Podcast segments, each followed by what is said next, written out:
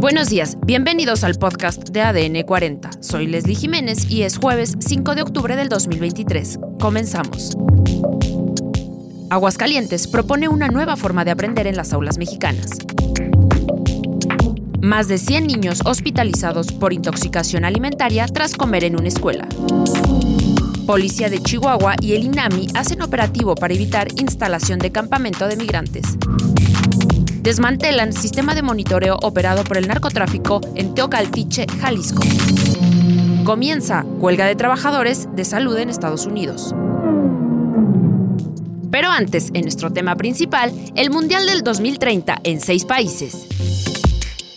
La Federación Internacional de Fútbol Asociación, mejor conocida como la FIFA, dio a conocer este miércoles que España, Marruecos y Portugal albergarán el siguiente Mundial en el 2030. Serán tres continentes, 48 equipos y 104 partidos. De eso va el Mundial del 2030. Y para más detalles, platicaremos con Gabriel Martínez de Azteca Deportes. ¿Sorpresa o confirmación las nuevas sedes del Mundial 2030? Es, una confirmación de lo que ya se venía viendo desde hace eh, varios meses, incluso un par de años. Eh, la situación de Luis Rubiales en la Federación Española de Fútbol eh, le quita peso a España en, los últimos meses por ser la sede de este Mundial de 2030. Eh, y al final yo creo que a cambio tiene que ceder los tres partidos eh, inaugurales que se van a jugar en Uruguay, Argentina y Paraguay a raíz de todo lo que ocurrió. Pero a final de cuentas es una confirmación de, lo, de la sede que ya era favorita en algún punto para organizar este Mundial. ¿Cuántos equipos estarán participando? 48. ¿Se tiene ya previsto cómo se repartirán los partidos por sede? Eh, todavía no está definido eso. Eh, se espera que España traiga el grueso de los partidos, como en el Mundial de 2026 lo trae Estados Unidos, eh, con, bastantes más sedes que, México, que únicamente tiene tres sedes, y Canadá, que tiene dos sedes. Se, espera que ocurra lo mismo, con, con, España teniendo el mayor peso en este Mundial. En segundo lugar estaría Portugal y en tercer lugar Marruecos, quizá con una o dos sedes únicamente. El caso Rubiales, ¿cómo influyó para la ampliación de las sedes? Eh, no, no, no influye en esto, sino que me, me parece que más que influye eh, en el hecho de que España tenga que ceder los tres primeros partidos a Argentina, Uruguay y Paraguay. Se ceden con, con, la justificación de que en Uruguay se jugó el Mundial de 2030 y este será el centenario de ese Mundial, el, de 2000, eh, en 1930 y ahora en, 2030. Pero no influye en, en, la cuestión de cuántos países van a albergar la Copa del Mundo. Era algo que ya se tenía previsto y muy probablemente no veremos nunca más un Mundial en donde un solo país sea la sede. Por el, por el tema de los equipos. Ya son 48 y, antes eran 32. El último mundial que se jugó con, con 32 equipos fue el de Qatar 2022 y el de México, Estados Unidos y Canadá es el primero que se juega con 48 equipos. ¿El número de, los equipos que participan determina que ya no solo sea en un país? Sí, por supuesto.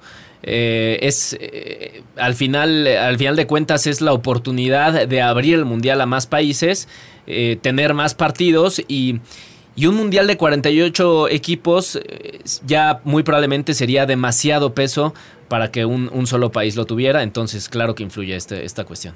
Sabemos que Arabia Saudí también se había postulado como sede mundialista. ¿Por qué retiró su candidatura? Arabia Saudita estaba buscando el mundial desde hace, desde hace varios años, empezó a a, tener eh, eventos importantes como la Supercopa de España, eh, en algún punto el Mundial de Clubes, ha eh, fortalecido sus estadios. En este momento tiene una liga muy fuerte que está catapultando o que está adquiriendo a estrellas que están en un gran nivel futbolístico todavía. No es una liga ya en donde los jugadores van a retirarse. y esto como parte de fortalecer la imagen del fútbol en este país, pero era muy complicado que después de tener una sede en Qatar, nuevamente un país árabe tuviera eh, la, oportunidad de organizar un mundial, eh, mundiales consecutivos en, eh, países árabes, es muy complicado para, para, que, para que esto ocurra. Y, al final de cuentas se, da cuenta de, Arabia Saudita de que no va a poder con el peso de España, Marruecos y Portugal y decide ir ahora por el Mundial de 2034 que, en los próximos años se, se va a definir. Pero no todos quedaron contentos. Vamos a escuchar la posición de Pablo Milá, presidente del fútbol chileno, país que quedó excluido como sede mundialista. Bueno, esto fue una decisión netamente, del Consejo de FIFA, un acuerdo, eh, recordemos que había una postulación inicial de España, de Portugal y Marruecos, y también una postulación conjunta de los cuatro países de Sudamérica. Los criterios de, exclusión eh, son cuestionables, pero me dijeron lo siguiente. Eh, Montevideo por, por eh, derecho propio, por haber sido el, primer Mundial 20 del año 1930, Argentina por ser el campeón actual y Paraguay por ser la sede de Conmebol. Yo creo que bajo esos criterios que se analizaron dentro de este Consejo de FIFA. Eh, claro que nos sentimos muy dolidos eh, de esta situación, pero también aludieron que como habían tres sedes, que implicaba dos continentes, el de Europa y el de África, y que, y que albergaban tres países, no podían ser cuatro en Sudamérica porque eh, buscando el equilibrio de tres y tres países de los diferentes continentes.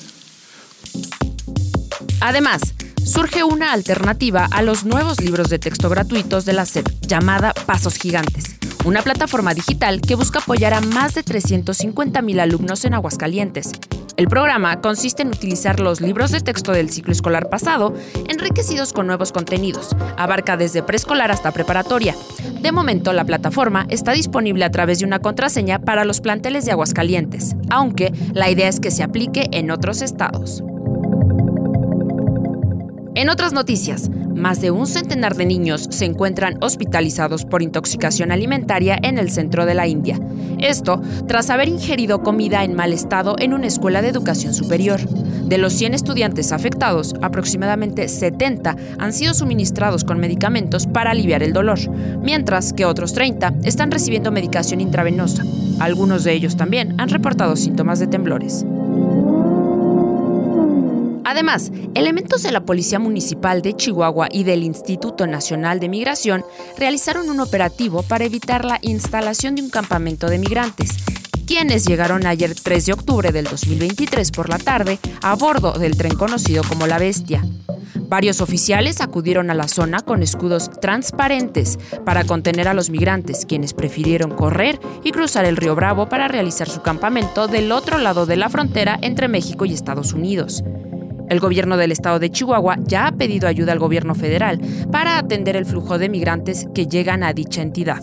En un comunicado, la entidad destacó que tan solo el 26 de septiembre del 2023 llegaron 2.500 migrantes a la capital.